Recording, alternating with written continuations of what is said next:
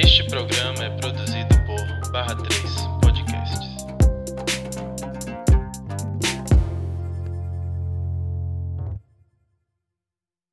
Oi, listers! Esse é mais um Lista Preta Pod. Eu sou Clara. Eu sou a Tailon. Eu sou Alexandre. E vamos gravar mais um episódio de uma semana sem glória, só de luta. E aí, amigos, como é que estamos? Sobrevivendo um dia após o outro, mas mantendo pelo menos a skincare em dia. Nem isso eu tô. Nem Nem isso. Nem eu. Eu nem vou comentar da minha pele aqui. daqueles que conseguem manter a skincare. Se bem que eu nunca faço, né? A única, sou- gente, a única coisa que me mantém assim, que vai me faz levantar de manhã, sabe? Ai, vou fazer minha skincare. Aí eu levanto de manhã e leio as notícias e passo raiva enquanto a skincare tá fazendo efeito, né? Pra pelo menos diminuir o efeito da raiva e do ódio que a gente sente diariamente. Por isso que tá bonita pra caramba. A gente nem minha skincare eu tô mantendo. Vamos realmente sem, sem glória, só luta mesmo. É, essa semana a gente vai comentar aqui sobre é, a quantidade de coisas, repercussões dos casos, né? A quantidade de violência que a gente foi acometido, não que seja diferente do que a gente passa semanalmente, mas esse, essa semana parece que o mundo meio que descobriu ou prestou mais atenção no, no que eles têm gritado, falado, chamado a atenção há tantos e tantos anos, né? A gente vai começar por George Floyd, né, amigos? Sim, sim. George Floyd foi um homem negro, né? Que foi assassinado Hum, lá em Minnesota, nos Estados Unidos. Um homem negro de 46 anos, que novamente foi assassinado, né? Mais um homem negro foi assassinado pelo polici- por um policial branco, chamado Derek Chauvin. Ele foi asfixiado quando esse policial se ajoelhou no pescoço por cerca de nove minutos. E isso foi o estupim, né? De vários processos que tomaram conta dos Estados Unidos. Em cerca de 10 dias, ah, já hoje, eu acho que já completa uns 10 dias, em mais de 350 cidades. Cerca de 10 mil pessoas, inclusive, já foram presas nesses processos, nesses Sim. protestos. E nessa quinta-feira, hoje, na verdade ontem, né? Que hoje é sexta, o dia que a gente está gravando esse podcast, os parentes e amigos já organizaram o primeiro funeral de George em Minneapolis, que foi onde ele foi morto, né? E esse, esse velório ele vai ser levado por mais duas cidades, onde vai acontecer a essa cerimônia.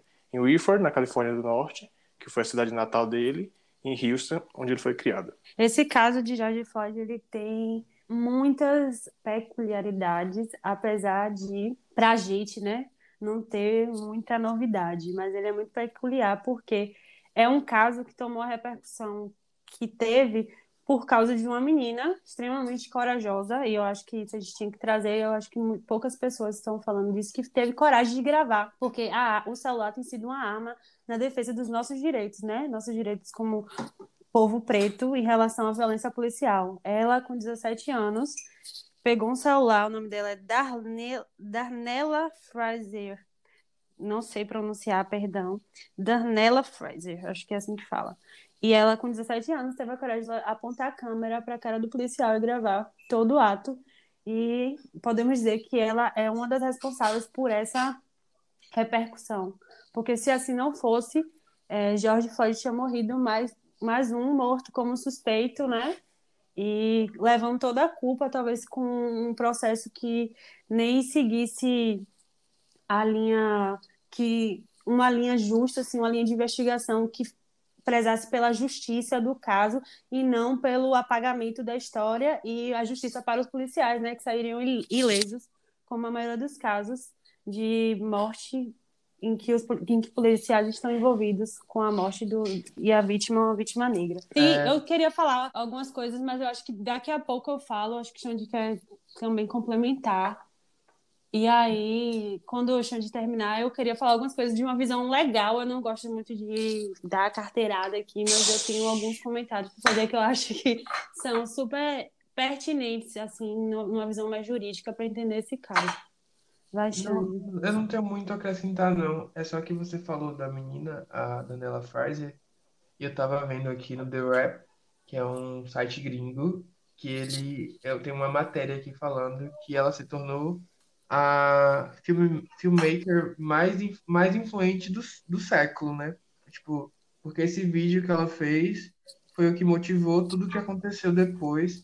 Eu tava pensando que é muito triste pra gente ler uma notícia dessas, porque seria legal se o jovem negro que, que se tornasse o, o filmmaker mais influenciador do século fosse fazendo algo é, que reforçasse a nossa identidade, a nossa cultura, e não um vídeo tão triste, né? Que, que, que denuncia tanta coisa que a gente vive todos os dias, que pra gente não é novidade, mas que por algum motivo para as pessoas é, tocou as pessoas dessa vez. Eu não sei qual foi o, o gatilho que, que as pessoas tiveram para elas finalmente entenderem que o que a gente está gritando há tanto tempo é, tipo, é uma realidade, sabe? É basicamente isso, né? Basicamente o que está ali, uma violência, é, um, um ato violento que não é motivado por nada, porque não estava tendo resistência, Jorge não estava resistindo aos policiais para a violência, assim, porque é, o que acontece?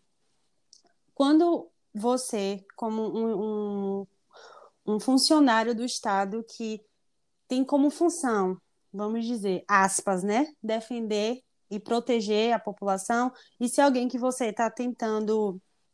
Uma pessoa está infringindo uma lei e essa pessoa que está infringindo a lei está resistindo, você pode, na lei, né? Na letra da lei, aplicar uma violência maior para poder chegar ao devido fim, que no caso, com o George Floyd, era a prisão dele, né? Não era, no, no caso, não é prisão, mas ele ia ser autuado e levado para a delegacia.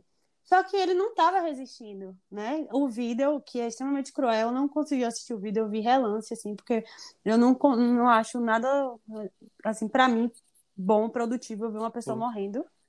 Mas, e acho que não é bom para ninguém, na verdade. Eu acho que é é uma coisa que a gente não deveria ver, nunca. Não desse jeito, né? Uma morte desse jeito, uma morte violenta. Não deveria ser naturalizada, nem assim, não, nem, nem espalhada dessa maneira.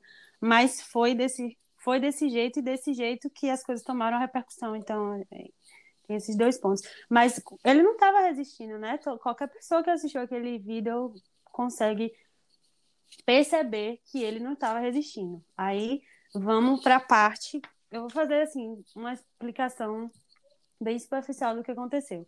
O policial que foi é, o assassino, né? Vamos dar nome aos bois. Eu acho que é importante isso. Eu não sei, Gabriela Leite, que era um, uma ativista social de, uma- de outro rolê, depois a gente conversa Gabriela Leite, falava assim, ela já morreu, era do movimento AIDS, ela falava assim, a gente tem que pegar as palavras pelo chifre. Então ele não é policial, ele não é prestador da lei, ele não estava defendendo, ele estava ali numa função de assassino. Ele assassinou George Floyd e é isso que a gente vai se referir a esse policial como assassino, não é mais policial. Assassino, porque foi isso que ele fez. Então, o assassino de George Floyd estava está sendo atuado em assassinato em terceiro grau. Dia 29 do 5, ou seja, 29 de maio, ele foi atuado como pelo procurador-geral como assassino em terceiro grau. O que é terceiro- assassino em terceiro grau? É quando a morte é causada de uma maneira não intencional. O choque vem aqui, né? Não intencional. Alguém achou não intencional aquilo? Alguém deve sentado aqui Uhum. ouvindo esse podcast, alguém que tá, os meninos que estão aqui produzindo comigo. Vocês acham que não foi intencional a maneira de você prender uma pessoa com, uma, com o joelho na garganta Por da nove pessoa? minutos. Por nove E minutos. não foi, e É não isso, foi nada, tem nada, isso, né? nada assim, tipo, que não foi alertado, né? George gritava que ele não conseguia respirar. Por nove minutos Respirar, exatamente. gritou, né? Então, I can breathe, I can breathe. E as pessoas, e, ou a pessoa não, e o, o assassino dele continuou. Então, não é cúmplices esse tipo também, né? legal.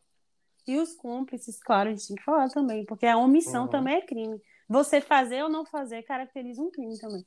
E aí os colegas, o, e o assassino do George continuou, então persistiu, porque ele poderia aplicar uma violência, entre aspas, né? Poderia sim, digo, não é uma opinião pessoal, mas é o que, tá determin... o que se determina em lei. Ele podia aplicar um- algum grau de violência para prender e levar, para conduzir. Mas ele, ele exacer... exacerbou isso, então não justifica. E aí, as pessoas, né? A comoção, no caso do Jorge, está tão grande que o procurador geral que cuida do caso, dia 3 do 6, ou seja, antes de ontem, colocou como homicídio culposo. Eu faço uma crítica porque homicídio culposo é quando você não tem intenção de matar. Para mim, qualquer pessoa adulta e qualquer pessoa que acho que tem uma cognicência assim, consegue entender o mundo, sabe que se você te- privar uma pessoa de respirar por tanto tempo, ela vai morrer. uhum. Pois é. Essa pessoa vai morrer. Então, não é, é culposo. Onde é que a gente vê culposo ali, sabe?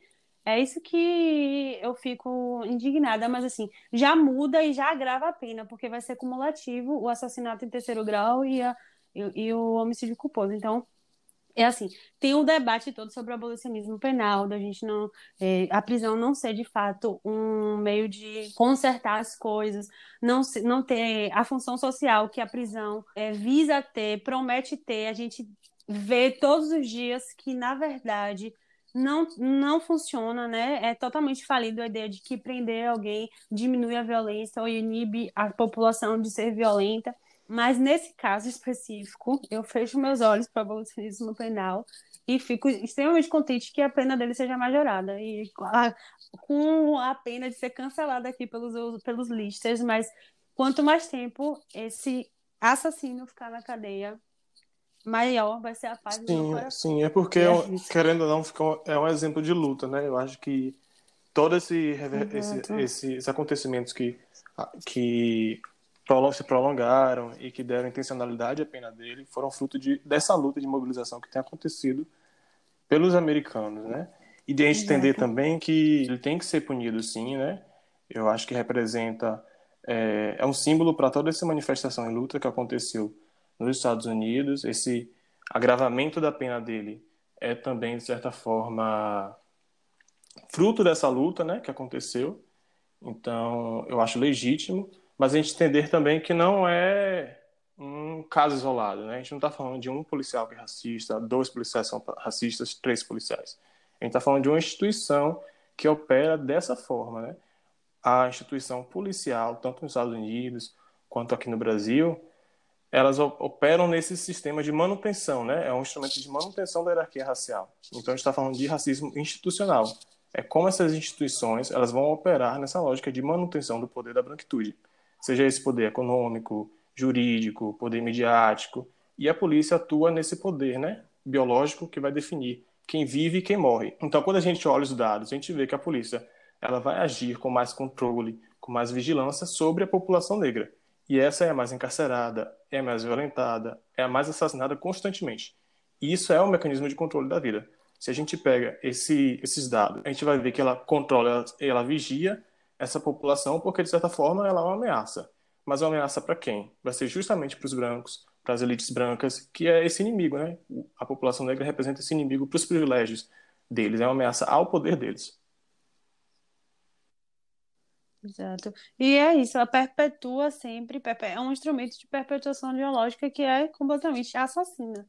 É assassina, é, como, é tudo que você falou, né? Só reiterando, uma lógica assassina direcionada a nós. Porque se você vai ver estatisticamente quantos, quantos é, comparativamente, né? Quantos morrem negros, quantos morrem brancos. E se isso você vê que é tão unânime, tão geral essa lógica, né? Que não é só no Brasil porque a gente pensa assim, ah, o problema só é nosso. Não, o problema não é só nosso, porque o problema do ra racial é de uma estrutura toda que é, é uma estrutura que estrutura o capitalismo Exato. e estrutura é, as lógicas de todos os países que estão dentro desse sistema, ou seja, de todo mundo. É, outra coisa que eu acho legal, legal assim, né? Eu acho que é um ponto de informação para a gente trazer para o nosso debate aqui do, do, dos listas é os autos de resistência. Eu quis fazer um paralelo entre o que aconteceu com os policiais de Jorge e o que acontece aqui no Brasil e com os nossos mortos, né? Os nossos assassinados pela polícia. E para reiterar, inclusive, o papel fundamental que Darne Darnella, é, vou chamar de Darnella, gente. Se eu estiver falando errado, vocês me entendem. Darnella teve. Se Darnella, não, se Darnella fosse do Brasil e Jorge fosse do Brasil, e Darnella não tivesse gravado aquele vídeo, o que aconteceria no Brasil é uma das coisas mais absurdas é, no âmbito penal, que são os autos de resistência. O que é, que é o auto de resistência? É como se fosse a legítima defesa. Acho que é um instituto que todo mundo conhece, que é o da legítima defesa. Você mata porque você estava sendo ameaçado. Só que quando você mata por estar sendo ameaçado como um policial, isso exclui a sua ilicitude, um excludente de ilicitude. Você nem chega a responder. Tem um estudo de 2012 que mostra que 80% dos casos que aconteceram no Brasil com os autos de resistência não foram para frente das investigações. E simplesmente o que é o auto de resistência? Você, policial, vai e mata. Um suspeito, suspeito, suposto. Um suposto suspeito. Quando você mata, você alega no, no, vamos dizer assim, no papel, no documento que você tem que registrar porque que você matou uma pessoa, você alega legítima defesa e que houve uma resistência por parte da vítima. Quando, você, quando isso acontece, a prisão não fica registrada, bota auto de resistência. E as testemunhas são os próprios policiais que estavam na guarnição, que estavam é, na ronda daquele momento ali. Ou seja, é um crime perfeito, porque não tem testemunha e não precisa ser respondido. Então, o movimento negro aqui, é, a Anistia Internacional, Brasil, Secção Brasil, o movimento negro é, dentro do, do âmbito jurídico luta fortemente para que os autos de resistência não aconteçam mais. Por quê? Você não tem testemunha. Quer dizer, é o que eu falo. Se Darnella estivesse aqui no Brasil e Darnella tivesse gravado aquele vídeo, provavelmente os policiais teriam tomado o celular dela e tudo mais. Mas se ela tivesse gravado aquele vídeo e conseguido colocar esse vídeo no ar, esse caso de Jorge seguiria, acho que, na investigação pela comoção. Mas isso acontece todos os dias aqui. A polícia brasileira é a polícia que mais mata no mundo. Matam-se seis pessoas por dia, todos os dias. A polícia mata, em média, seis pessoas por dia. Poxa, seis pessoas é pouco na cabeça, né? Porque se acostuma com essa questão da morte. Para as pessoas, o, é, o, o, imaginário popular, assim, o imaginário da população no geral, é o de um costume, se convive com a morte como se essa morte fosse o destino de nós pretos. Essa morte violenta é como se fosse nosso destino. Então, responde a uma expectativa já da sociedade. A gente vai morrer, vai morrer cedo e vai morrer de violência. E todo mundo que morre cedo e morre de violência é porque estava envolvido. Por quê? Porque na hora da investigação, resistiu, então se resistiu é porque estava devendo. Na hora de, da investigação, foi registrado como é, uma pessoa que estava revidando. Então, se estava revidando, era bandido. Só que não existe contra-palavra. A palavra é só da polícia.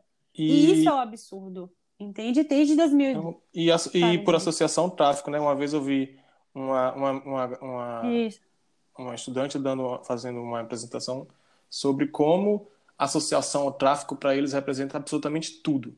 Se você é vizinho daquela Isso. pessoa que possivelmente estava envolvida, é associação ao tráfico. Se você é mulher, muitas mulheres negras, inclusive, são atuadas com associação ao tráfico. Sim, são presas por ser assim, companheiras, né, de tráfico. uma pessoa que estava envolvida ou, pessoa, ou de uma pessoa que foi Isso. acusada. Então, associação ao tráfico para eles pode ser absolutamente tudo quando você é negro. E olhe como essa associação ao tráfico, porque se você tiver duas gramas, três gramas de uma droga qualquer, eles já colocam, se você estiver dentro de uma favela, se você for preto, você já é colocado como traficante.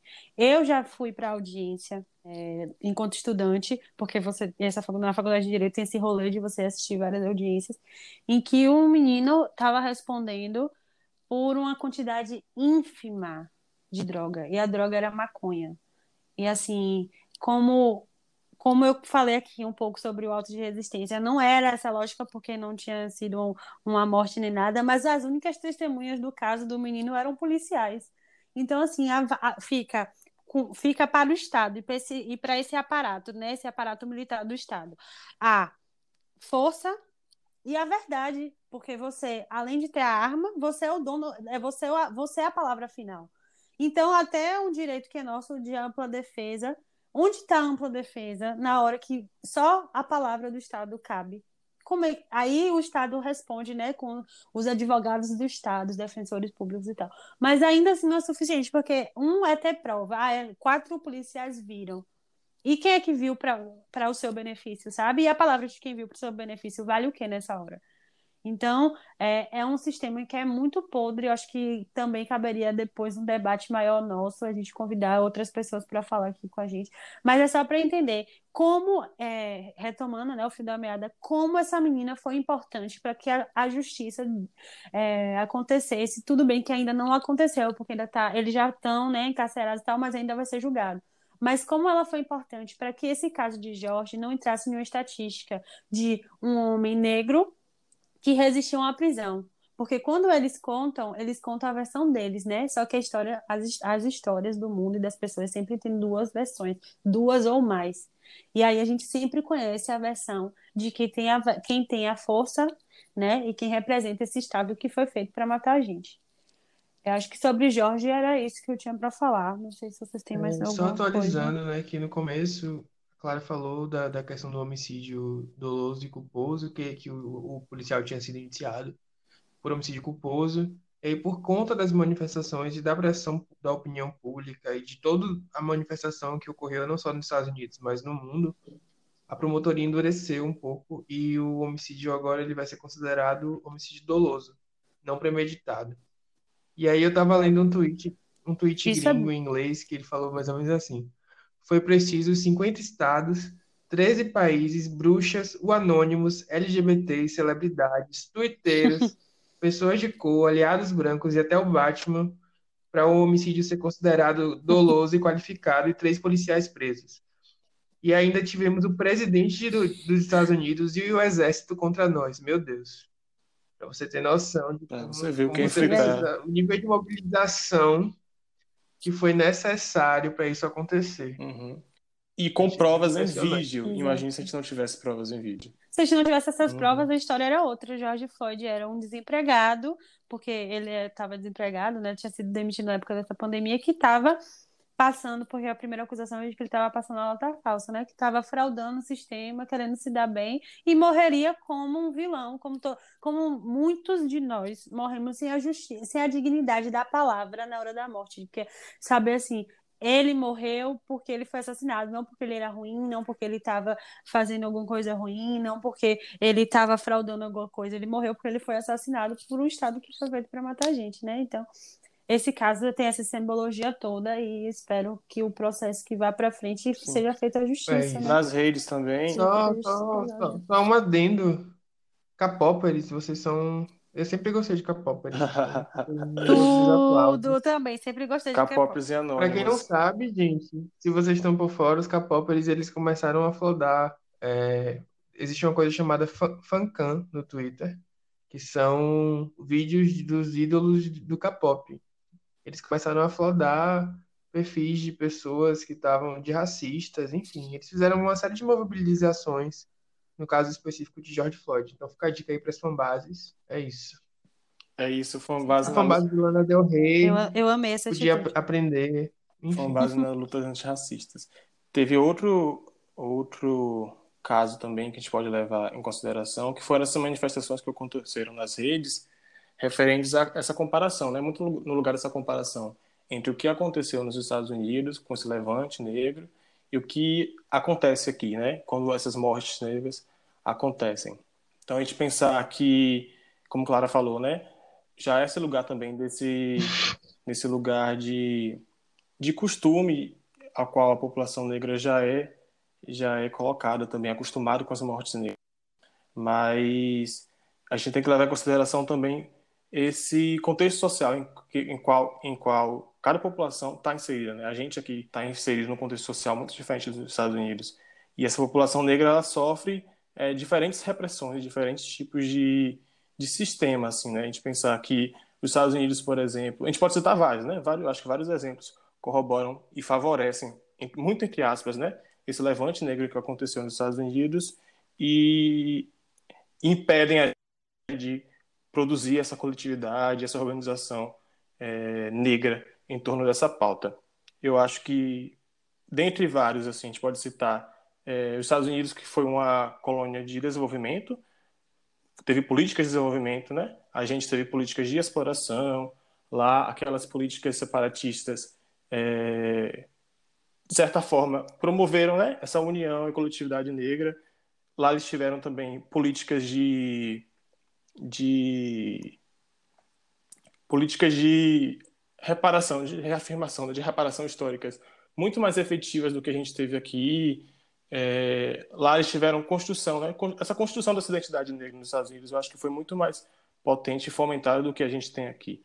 Eu acho que todo esse conjunto educacional, por exemplo, que a gente tem aqui, de fomento a essa concepção de, de democracia racial, que tanto ensinada nas escolas, por exemplo, apaga, por exemplo, nossa luta, toda a construção de uma organização coletiva em torno da pauta negra, e diversos fatores, eu acho que a gente pode falar, e falando aqui, citando diversos fatores que impedem essa coletividade e organização em torno dessa consciência racial. Isso, isso é importante para na hora das cobranças, né? Porque nesse momento houveram muitas cobranças de olha, é assim que se mobiliza e é assim que as coisas deveriam acontecer por parte da população brasileira, sem entender que essa articulação também deles vem desse lugar de serem construídos de outra maneira, né? Que não foi a nossa. A nossa foi muito mais violenta. Eu foi muito mais violenta e muito mais Sim. muito menos e não que não tivemos né levantes negros né? eu acho que a gente tem um principal exemplo de organização negra que a gente Exato. tem são os quilombos né se a gente olhar historicamente a gente teve os quilombos que são justamente Exatamente. essa força essa união em torno dessa consciência racial mas se a gente pegar hoje por exemplo o que foi que restou dos quilombos? A gente só tem os documentos que provam a destruição deles. Isso é muito simbólico sabe? Exato.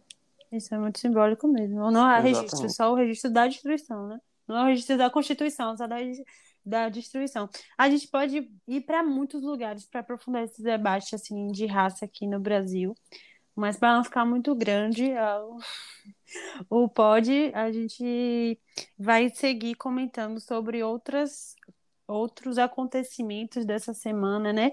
E vamos dizer assim, a consequência do da repercussão da morte de George Floyd nos Estados Unidos, que foi esse boom antirracista. A internet se descobriu, o ambiente cibernético, Twitter, Instagram, descobriu a atitude antirracista. E vamos de antirracismo, né? antirracista. né? Todo mundo agora é antirracismo, é antirracista.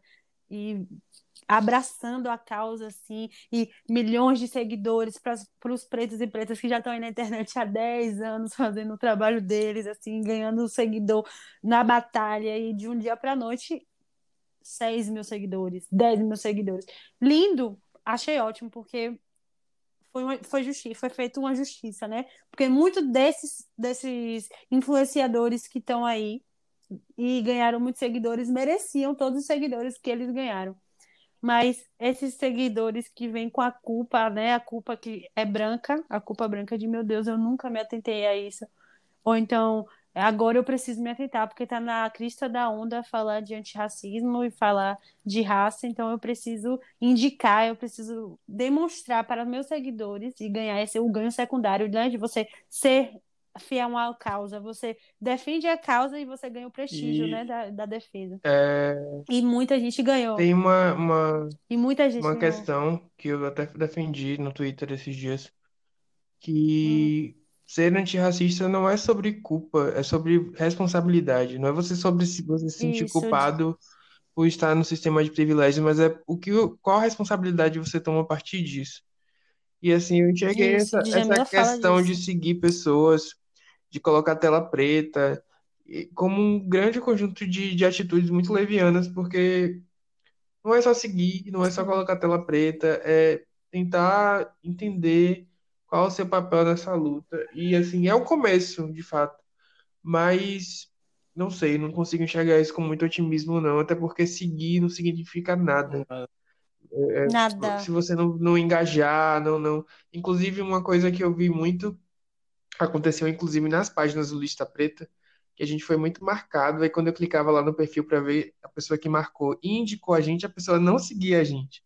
Como é que você marca e indica um, um perfil que você não segue? Isso não, na, na, minha cabeça não faz sentido. Inclusive, perfis de gravadora, de, de, divulgar, de assessoria de artistas e várias coisas que poderiam chegar para a gente assim, não é, manda o endereço de vocês pra gente mandar mimos, alguma coisa mínima, assim, sabe? para fortalecer o que a gente faz gratuitamente.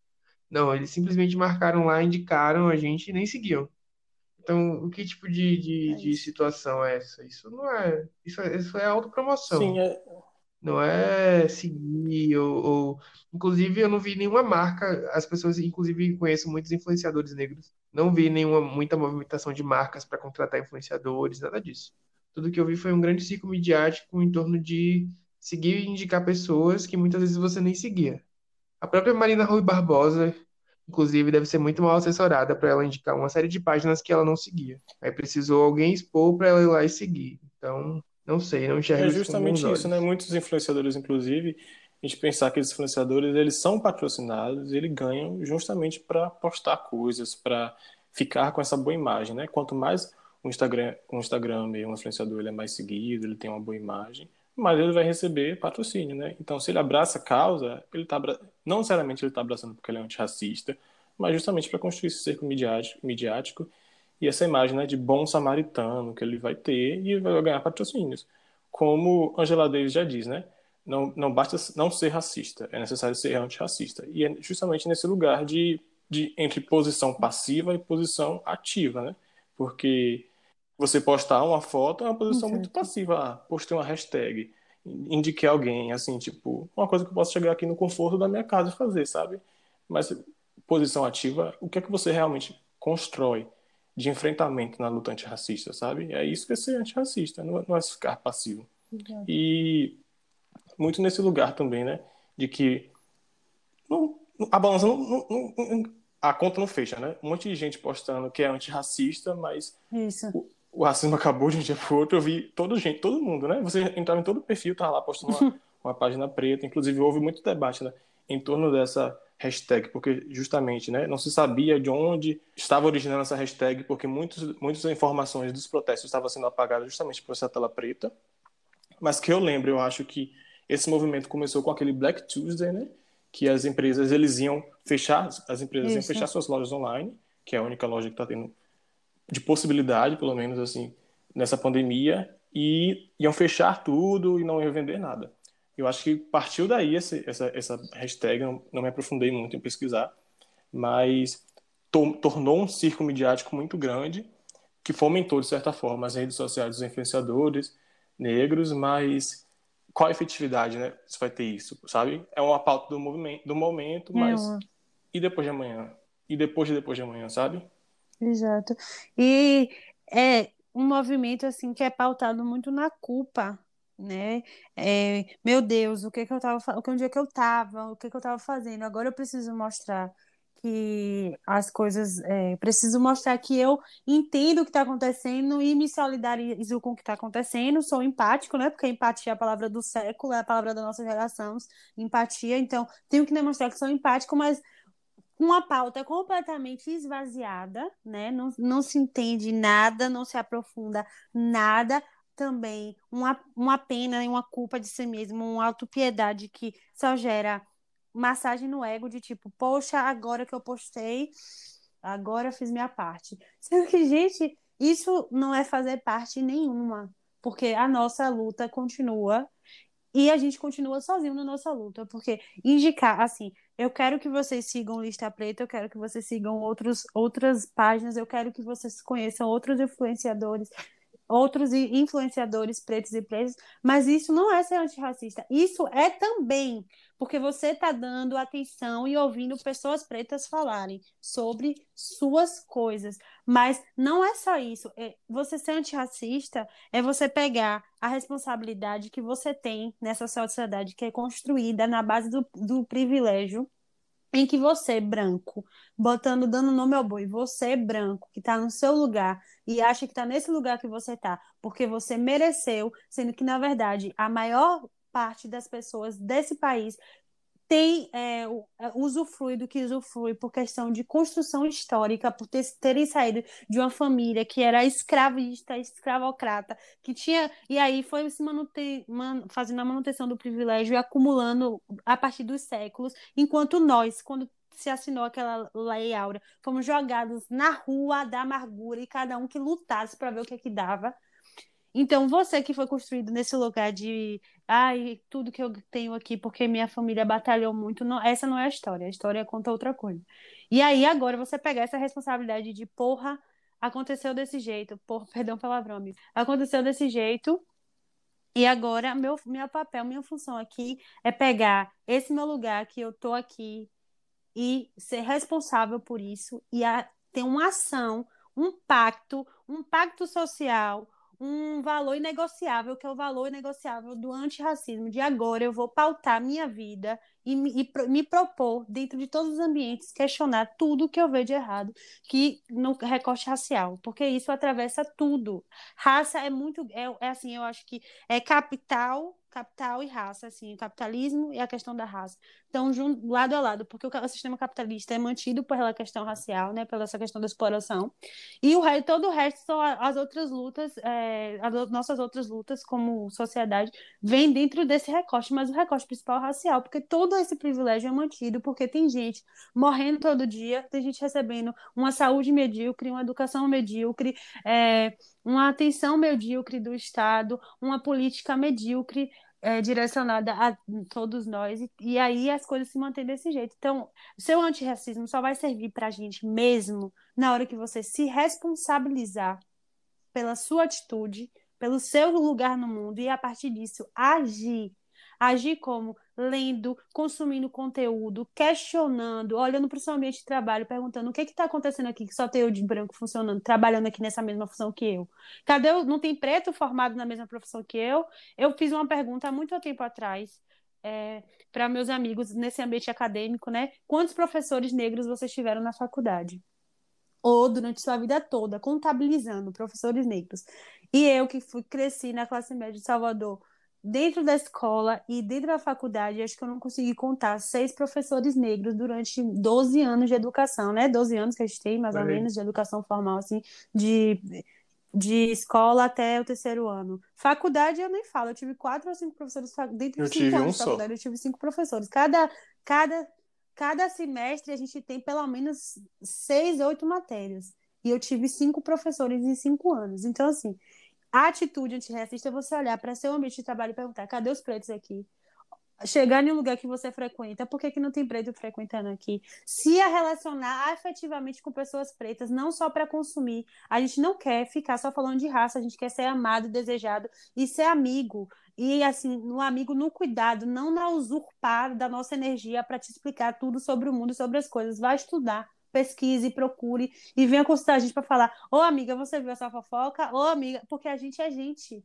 A gente não é uma enciclopédia humana que vai te ensinar sobre todas as coisas do mundo e as coisas que nos afetam, não. Pero- Procure saber, porque como vocês, a gente também procura saber as coisas. Quer dizer, a gente procura saber as coisas, vocês estão faltando essa atitude, né? Isso é ser antirracista, não é ficar postando hashtag tela preta, eu quero que sua tela preta vá procurar uma informação. Cansamos, Né? ó, cansamos de ser negrômetro, É cansamos de responder se você pode usar trans ou não, cansamos Exato. de responder se, ó, se ela é branca ou não é, se, ó, cansei, cansei dessas perguntas. É, uma coisa Não, que você falou interessante é que a Globo News essa semana foi promover um debate sobre racismo e não tinham pessoas negras. O E aí, mico, meu Por causa da Deus. mobilização, Isso, eles tudo. refizeram o debate com Mico. pessoas negras. E o E as Twitter faz tudo, né? continuaram e fizeram uma outra provocação de chamar esses jornalistas novamente para outras, para discutir outras questões, porque a gente pode falar sobre tudo, sobre todas as coisas. Como a gente falou agora, a questão da Globo News, eu acho super importante a gente frisar. Inclusive, eu fiz uma postagem sobre isso no Twitter esses dias. A gente não quer falar só sobre raça. E é isso, nós não somos uma unidade que pensa igual e age igual e, e se comporta igual e, e compartilha dos mesmos pensamentos. Dentro do debate racial, tem várias correntes ideológicas. Dentro do debate de gênero e raça, tem várias correntes ideológicas. E é isso, a gente não quer só falar sobre raça. A gente quer falar sobre várias coisas que a gente domina também. E eu fiz um tweet sobre isso, falando assim: se é, coloque os pretos no local de que sejam blogueiros, humoristas, é, blogueira de moda e maquiagem, blogueira de, de gamers. Quantos blogueiros, tipo, esse mundo do gamers mesmo, eu fico chocada. Quantos gamers pretos você conhece? Que tem essa repercussão. Gente, tem gente que ganha dinheiro pra jogar LOL. E todas as pessoas que ganham dinheiro pra jogar LOL são brancas. Sabe o que é isso? Tipo, até aí, até nisso a gente tem que disputar assim a equidade páreo a páreo entre nós, eh, tipo, entre nós e brancos, porque não tem a gente lá nesses lugares. E a gente tem essa possibilidade, porque nós somos múltiplos, como todas as pessoas, nós somos multiplicidades. E é isso que Se deve ser gente igual, meu amor, vai também. pro Vila Mix. Vai pra The Wiki. Isso. É isso que eu, eu tava falando isso essa semana. Que, ó, outra crítica aqui, só pra gente encerrar esse debate, eu acho que seguir pro outro pra não ficar muito longo. Quantas marcas têm milhares, é, patrocinam milhares de blogueiras brancas? Aí eu fiquei pensando assim, cheguei a seguinte reflexão. Brancos não é raça, né? Eles não se consideram raça. Então, branco é uma unidade, um só. Só tem uma cor branca. Nós, dentro da questão é, do colorismo, temos uma paleta, assim, vamos dizer, uma paleta diversa de cores. Não tem uma marca que se propõe a pegar várias mulheres negras, por exemplo, de várias cores diferentes e dar mimos. Não tem, assim, não tem para. Eu não vou falar o nome das marcas que eu tenho medo, mas tem uma marca, assim, de bolsa chiquérrima, internacional. Que é a única negra do cast deles que eles patrocinam e mandam as bolsas chiquérrimas, caríssimas, de de mais de 20 mil reais. É uma Pode blogueira falar, amiga, negra, pode falar. a gente- Eles é, mandarem pra gente conhecida, maravilhosa. Oxi. Vai que ele manda pra você. É, é Magamoura, que eu Amo amo. Pra mim, Magamoura é tudo. Magamoura tem uma questão da estética. Não, Magá é Beijo, tudo, Magá. baiana. E ela tem uma questão estética extremamente original. Mas a marca, uma marca que patrocina ela, é, só manda a bolsa. Eu, acho- eu vejo assim, das blogueiras que eu conheço que ganham essa- esse tipo de produto, que é um produto de luxo. Não é uma, uma marca menor brasileira, é uma marca internacional que manda para sua casa as bolsas dela, que juntas devem dar o valor de um apartamento. A única blogueira preta que eu conheço brasileira que recebe isso é Magá. E eu fico pensando, pô, quanta branca igual recebe? A gente tem uma pluralidade de beleza, de não sei o quê. Se branco é raça, assim, não se considera raça e são únicos, por que não diversificar seu cast com várias pretas?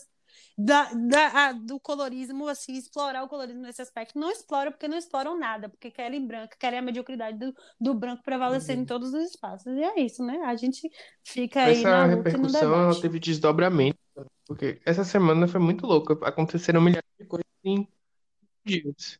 E aí, um dos desdobramentos foi que a galera se reuniu para começar a expor pessoas que se diziam antirracistas, mas fraudaram cotas. Amei E aí, é o tema do, da nossa, do nosso terceiro bloco, né? Os fraudadores. E aí, Exatamente. surgiu toda Os uma discussão, surgiram vários perfis de fraudadores de cotas de todos os estados. E no meio disso, acabaram expondo uma menina que era indígena, na verdade.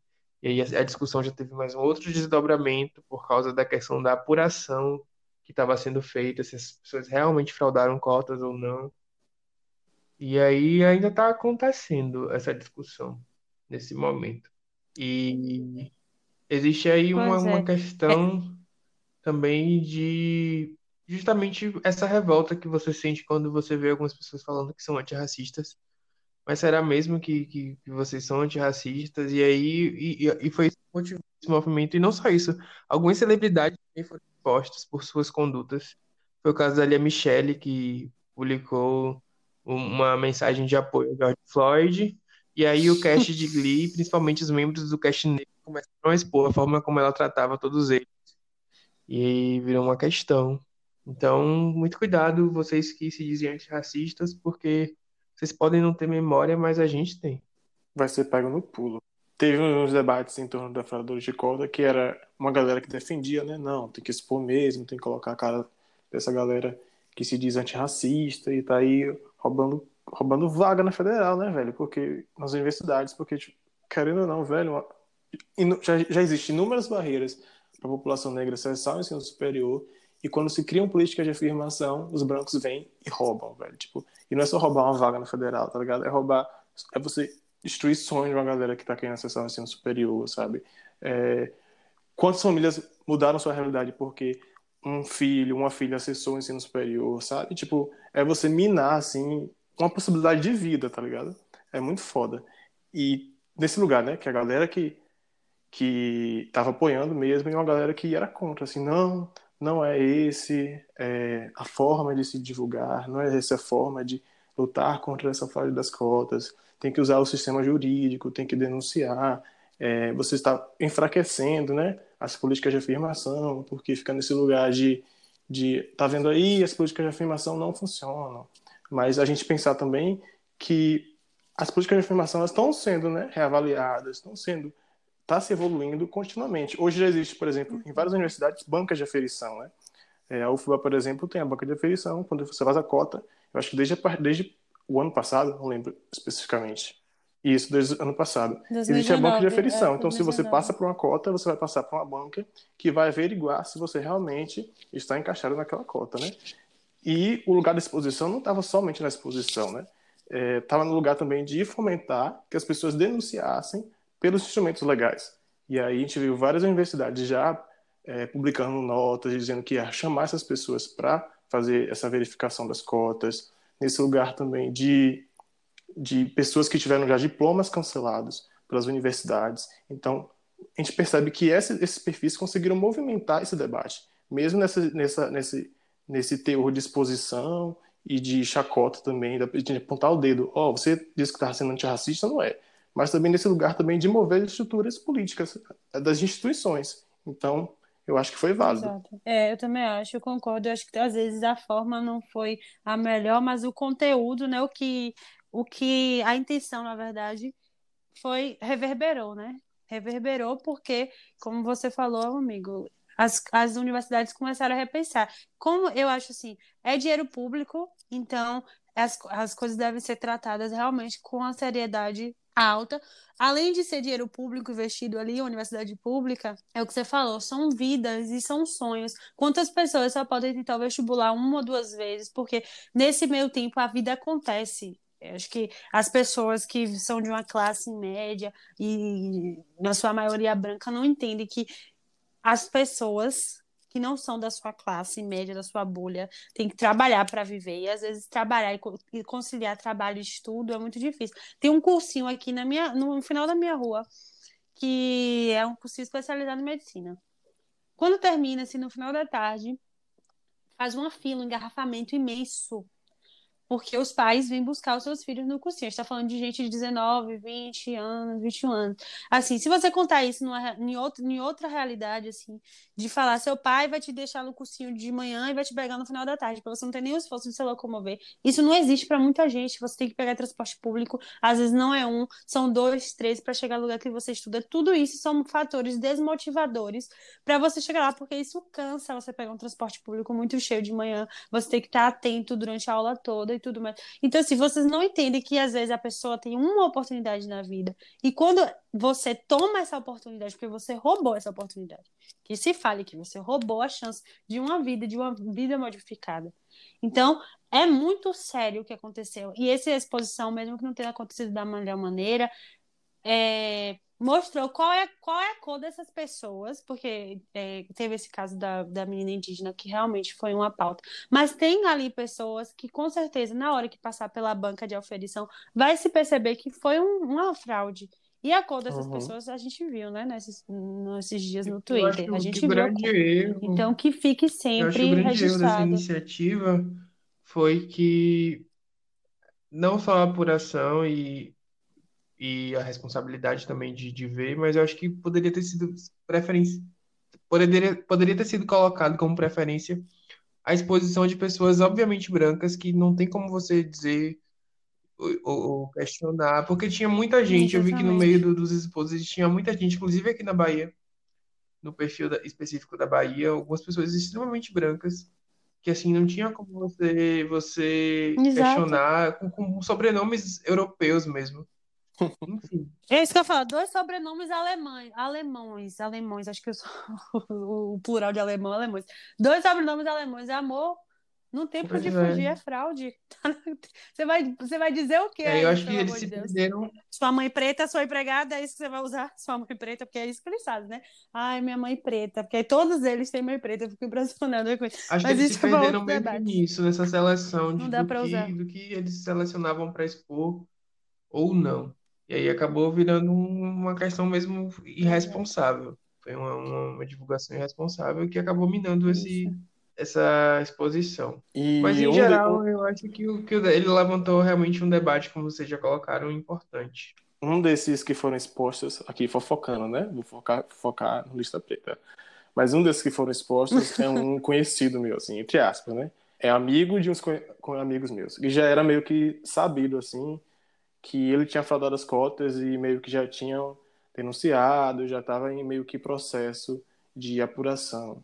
E aí, com essa exposição, ele deu uma declaração assim, que ele já não tinha, não tinha dado antes, e dizendo, pedindo desculpa, né? Se alguém tinha se sentido ofendido. Mas, novamente, né? A desculpa é no lugar de quem se sentiu ofendido, não pela ofensa que ele fez. Então, mas pedindo já... desculpa, que já, tinha, já estava em processo de desligamento da universidade, que que tinham conversado com ele no início do semestre, que ele tomou ação jurídica de sair da universidade e tal, até porque se não saísse ia, ia ser expulso de qualquer forma, ia sofrer processo, enfim.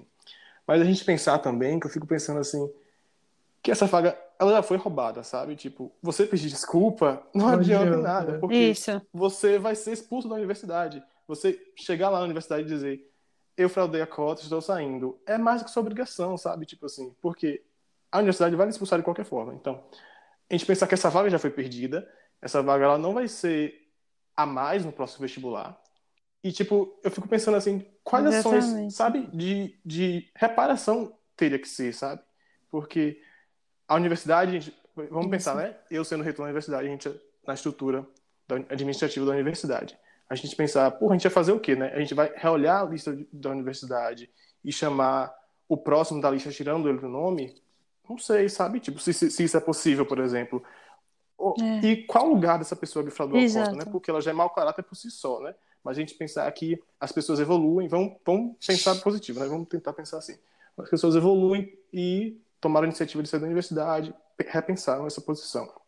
E qual atitude que ela deveria ter, né? Tipo, porra, velho, pega grana, vai investir no cursinho, no cursinho popular, sabe? Investir algum preto, investir em alguém que vai acessar a universidade, sabe? Tipo, você reparar Exatamente. a ação que você teve. Porque se ficar nesse lugar de desculpa também não adianta em nada, Exatamente. sabe? Usar sua culpa com usar sua culpa não, usar sua é, transformar Exato. sua culpa na verdade em responsabilidade e fazer com que essa máquina gire, né, que você repare o erro que você cometeu. Mas eu acho que esse conversa é extremamente utópico. É, mas... Eu acho que não, uhum, com não certeza. que vão ser raros os eu não eu sou eu não sou positiva, amigo. Infelizmente eu sou a, a negativa do rolê. Não acho que eles vão reparar nada. Vão assinar advogados. Maluco, vão, vão exatamente. E no final, como a maioria dos crimes cometidos contra nós, o que vai valer é a desculpa, e aí vai ser todo mundo extremamente indulgente com a, o que tá pedindo desculpa, né?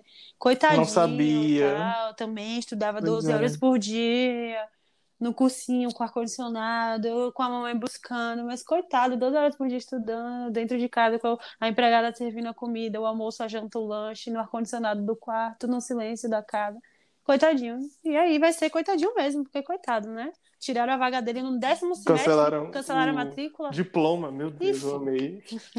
É... O diploma. É possível cancelar o diploma? Vamos ver o que vai acontecer. se formou? Ah, fizeram isso, fizeram isso. Eu não lembro a universidade é. que, que fez isso, mas eu acabei de ver Sim, hoje. É possível. Eu acho que foi alguma universidade do Rio de Janeiro, mas cancelaram o diploma de, de um estudante que se formou. Quem fraudou cotas nesse momento deve estar. Imagina, eu imagino as pessoas que fraudaram cotas Ele e que estão agora, meu Deus, sabe, com. Vamos usar. Com aquilo na mão, sabe? Não quero ser exposta, será que vou ser exposta? Ela cancela o diploma dela. Ela cancela é, Inclusive, dela. falando sobre essa questão de acesso à universidade, eu, eu sou colaborador lá na página do Pretitudes, eles estão com a iniciativa de pagar a taxa de inscrição do Enem de jovens pretos. Então, se você não tiver como pagar a taxa de inscrição do Enem, cola lá. E se você tiver como doar, para que essas pessoas paguem também, cola lá. Vamos, culpados. Vamos, brancos antirracistas. Vamos, culpados. Vamos botar dinheiro. Vamos, vamos, vamos antirracistas. Vamos transformar minha culpa em responsabilidade e fazer isso virar uma é. ação é, positiva para o mundo. Só uma então, coisa que eu esqueci. A gente seguindo, falou tanta né, coisa, amigos? porque essa semana foi tanta coisa. Que eu esqueci de falar na parte da repercussão, que teve uma coisa bizarra que foi primeiro que fizeram um challenge de George Floyd, que foi uma, uma coisa mais absurda que eu, que eu vi essa semana, as pessoas fazendo o challenge Nossa, da situação senhora. na qual ele morreu. E aí umas influenciadoras bem sem noção, que eu acho que na verdade foi intencional, fazendo blackface, desafio de maquiagem com blackface, como se isso fosse mudar alguma coisa, como se isso fosse ativismo. E ainda teve uma sem noção normalizando o racismo, dizendo que racismo era natural, entre outras coisas. Então, no meio de toda essa repercussão, teve tudo isso. E é, essa em específico, essa última, ela ganhou seguidores ao invés de perder. As Exato. pessoas fizeram mutirão para derrubar a conta dela e, e, o Instagram nem tem política de, de denunciar a conta. Derrubamos a conta já, derrubamos. Derrubaram? Conseguimos derrubar. Ah, derrubamos. Na- eu acho que ela tomou. é, é, eu acho que é, o Yuri Marçal explicou. Ela tomou um strike, então ela vai ficar desativada por um tempo, mas acho que ela volta, viu? Porque ela precisa tomar três. Mas ele conversou com o pessoal do Instagram diretamente, falando que é racismo e racismo não deveria ser strike, deveria ser derrubar a conta de vez. E aí eu, eu acho Por que estão muito estudando menos, isso. por e muito é menos isso o Twitter já derrubou a minha, por é muito qualquer menos. coisa, né? Brigar com fandom. Exatamente, por, por hate hate de É. fandom. Exatamente. É, eu nem, eu nem vou falar muito, me alongar muito nessa questão desse vídeo, da, dessa é, dita influência, né? Má influência, influência negativa, porque eu não sei o que uma pessoa dessa tem para oferecer de influência positiva para o mundo. Porque é isso, é o que a gente está falando aqui o tempo inteiro, né? São outras facetas de um sistema que, é, que perpetua essa ideia sempre de, olha, você é culpado pela toda dor que você está passando e toda dor que você sofre, você tem culpa no final, né? Para afinal são negros que mais são criminosos no país, segundo essa lógica, né? Que é totalmente. Hoje, inclusive, saiu um estudo, a Tailon repostou, eu vi que a Tailon repostou, eu vi que a acho que a Lista Preta também repostou sobre esse estudo que não sei se repostou, não sei, que é, traz os dados dizendo que não é verdade isso, é uma afirmação mentirosa, mas uma fake news, que esse povo Sim, sobe na exatamente. vida só contando mentira, né? E perpetuando um monte de que- lógica escrota. Só, E só, por só fim, um né? adendo, né? Que dentro Vai, dessas amigo. bizarrices que, que a Branquitude fez, né? Esse challenge de maquiagem, esse de imitar como o Jorge morreu, é da gente mostrar que mesmo com todos esses debates em cima, a branquitude ela não tem vergonha, né, de se mostrar racista, de se de Isso, desumanizar o amigo, corpo negro Isso. continuamente, mesmo com todos esses debates à tona. Isso. Então, se você, você tem coragem de chegar e postar uma foto daquela, imitando a forma como George Floyd morreu, é de uma desumanização, assim, tipo, absurda, sabe? Tipo, se você tem coragem de expor isso, imagina o que você não faz Exato, em portas amigo. fechadas, sabe? Tipo, o que você não faz quando você tá sozinho como uma pessoa. Exato, amigo. Então, é só isso, velho. Tipo assim, é absurdo.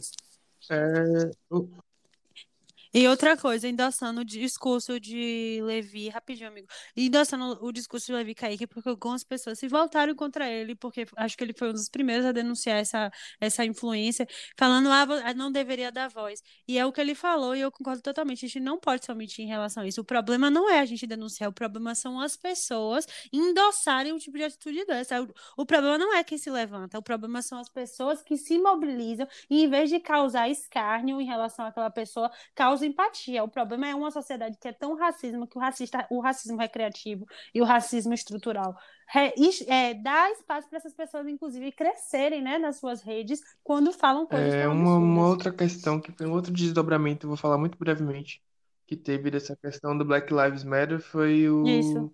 uma discussão sobre visibilidade entre as pessoas influenciadores do Black Twitter. Influenciadores, Black Twitter para mim é é um conceito muito, eu acho ele muito estranho, porque na verdade são várias pessoas pretas falando sobre várias coisas. Não é uma comunidade fechada, um grupo fechado de gente que todo É mundo tipo se os anônimos. nem nada disso. É sobre visibilidade, porque essa visibilidade ela seria limitada para um grupo de pessoas. E não deixa de ser, em parte, uma verdade. A gente tem um grupo menor de gente que tem, que está começando a ter uma visibilidade maior agora, na verdade. Só que o que eu queria dizer para, do meu ponto de vista dessa discussão, primeiro que visibilidade não é dinheiro, não é oportunidade.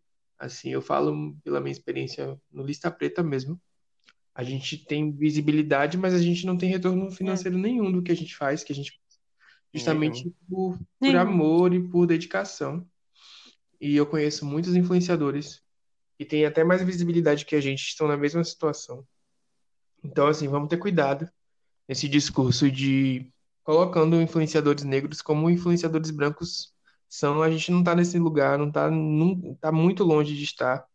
A gente não tem apoio de marcas, entre outras coisas. Muito longe de A estar influenciadora mesmo mesmo. que falou esses absurdos, ela é patrocinada, inclusive, por algumas marcas que cancelaram o patrocínio, mas eu não vi nenhuma mobilização desse patrocínio revertido para um influenciador negro. Então, vamos ter cuidado com isso, que visibilidade está longe de ser dinheiro, mas visibilidade tem a ver com o hate que a gente recebe também, porque quem, quanto mais visível você é, mais atacado você é nas redes. Então, esse desdobramento, essa é a minha opinião. Exatamente. E agora mesmo, enquanto a gente estava falando, tá tendo uma outra questão, que já era o último tema do nosso podcast hoje, que era a questão dos atos no domingo.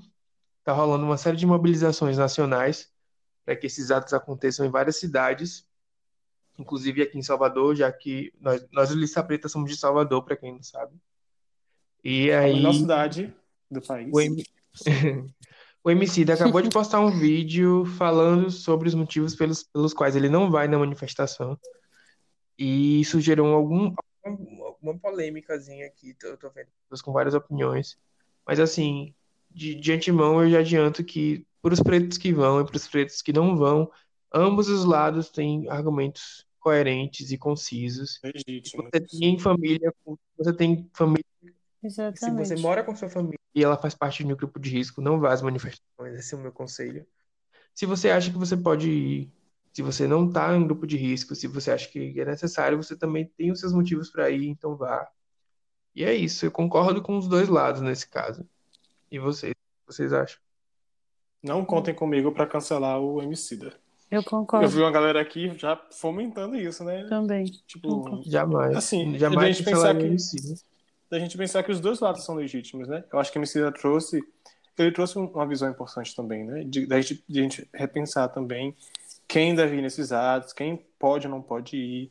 De a gente pensar também, né? Que o Estado quer a gente morto de qualquer forma, então a gente estando em casa ou estando na rua, é, o Estado quer organizar para matar a gente. Então, tem pessoas Uhum. que estão morrendo, tanto dentro de casa quanto na rua. Então, isso é inseguro em qualquer ambiente.